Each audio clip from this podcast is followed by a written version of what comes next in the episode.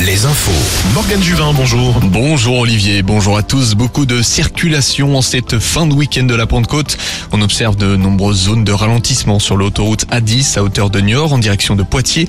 Ça roule beaucoup également sur la rocade de Lorient et de Vannes en direction de Nantes. Trafic pratiquement paralysé, toujours sur la nationale 165 mais à hauteur de Savenay. Et puis à noter également un accident causant une zone de bouchon en arrivant à Orléans sur l'autoroute A10 vapoter bientôt remboursé par la sécurité sociale. Le ministre de la Santé a évoqué cette piste dans le cadre du futur plan tabac. Selon l'élu, cela pourrait réduire la consommation de nicotine et donc d'arrêter de fumer.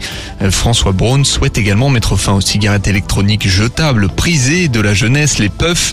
Plusieurs députés se disent en faveur de l'interdiction de celle-ci. Rappelons que le tabac entraîne chaque année la mort de 75 000 personnes. Nous aurons plus de précisions après l'autopsie prévue demain. L'autopsie de la jeune femme de 23 ans, retrouvée sans vie samedi matin près de Lorient dans une rivière à Lanester. Son corps a été repêché dénudé portant des traces de strangulation. Une enquête pour homicide volontaire a été ouverte et un proche de la victime a été entendu avant d'être relâché. La jeune femme a été vue pour la dernière fois samedi vers 3h30 du matin accompagnée de trois hommes dont la personne entendue. L'enquête continue. Au volet justice, un pharmacien comparatera demain en appel à Angers. Le professionnel de santé avait comparé sa direction à des médecins nazis évoquant le vaccin contre le Covid dont il était opposé à l'utilisation.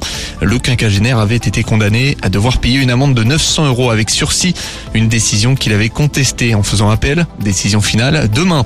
C'est parti pour deux semaines de compétition à Roland Garros. Deux matchs en ce moment. Chez les dames, la numéro 5 mondiale Caroline Garcia affronte une joueuse chinoise. Elle mène 1 7 à 0 pour le moment.